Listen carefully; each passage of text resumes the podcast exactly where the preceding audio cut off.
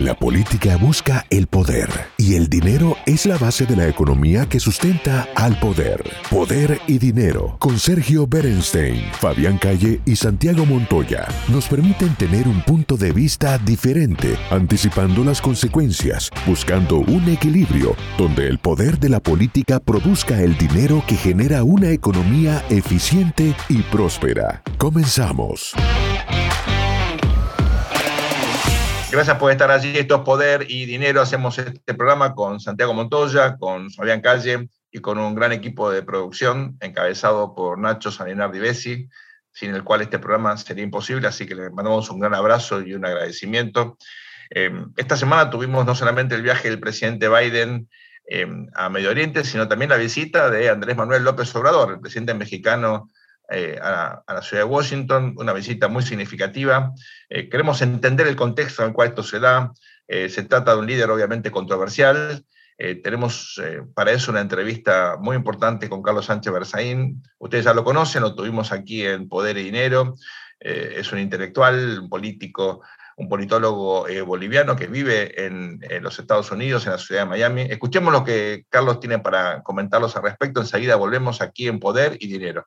Carlos, justamente le quería hacer, eh, me quedé pensando un comentario que usted hizo sobre el avance del narcotráfico. Los a veces uno por inercia piensa que las declaraciones de López Obrador es una especie de revival del PRI de los 60 ¿no? y de los 70, el nacionalismo, eh, pelearse un poco retóricamente con Estados Unidos y por lo bajo avanzar con los negocios, con los comercios. Pero creo que una de las grandes diferencias con la retórica antiamericana o áspera con Estados Unidos del PRI en el pasado, es que López Obrador en este caso tiene adentro un actor masivo que no estaba en los 60 y los 70, que es justamente el narcotráfico.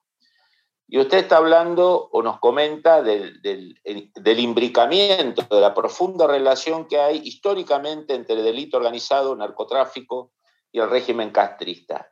¿Usted cree que hay un, atrás de la violencia política, de lo que sucede en México, de la política blanda de López Obrador, es una, es, ¿hay algo de una estrategia de penetración cubana en México a través del delito organizado o es un fenómeno meramente mafioso económico? Hay las dos cosas. Primero, eh, López Obrador es una creación de Cuba. López Obrador llega a la presidencia después de perder varias campañas y eso cuesta mucho dinero. El día que López Obrador explique cómo ha financiado sus campañas, seguramente vamos a tener una luz al final del túnel. Eh, segundo, no hay que olvidar que López Obrador era del PRI. López Obrador, un discípulo de, Cuauhtémoc Cárdenas, un discípulo de, eh, de, todo el grupo de renovación del PRI, que después sale del PRI. Eh, y lo otro que no hay que olvidar es que para hacer cualquier análisis, lo que hay que observar, Fabián, es la realidad objetiva. Si camina como pato, si suena como pato, si salta, vuela como pato, es pato. Entonces, mire lo que está haciendo López Obrador.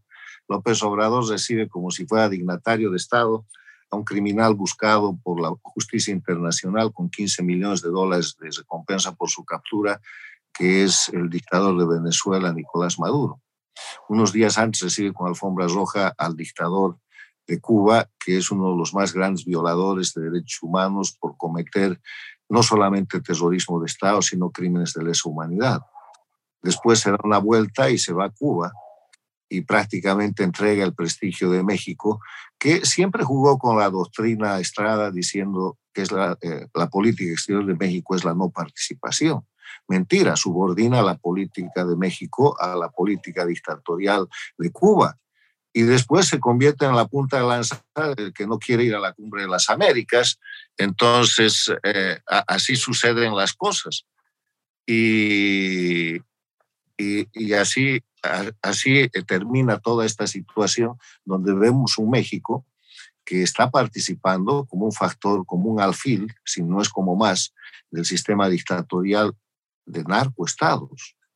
Ahora eh, será el propio pueblo mexicano, la prensa mexicana, que está bajo acoso, que es otra cosa muy grave, está bajo una presión constante, eh, porque hay rasgos en los cuales eh, México ya se acerca a la ruptura de la democracia. Todos los días López Obrador está rompiendo el Estado de Derecho. O sea, él se pone permanentemente por encima de la ley. Y uno de los elementos de la democracia es el acceso al poder y su ejercicio con sujeción al Estado de Derecho, que es el cumplimiento de la ley. El presidente no puede estar por encima de la ley, es el primer ciudadano que tiene que cumplir la ley.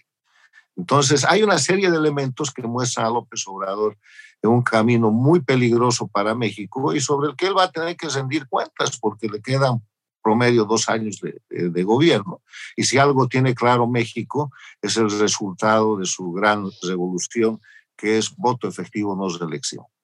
El análisis sobre el poder y dinero concluye por hoy. Seguimos con los cálculos y proyecciones para ofrecerles nuevas herramientas que les ayuden a tomar mejores decisiones. Hasta el próximo programa.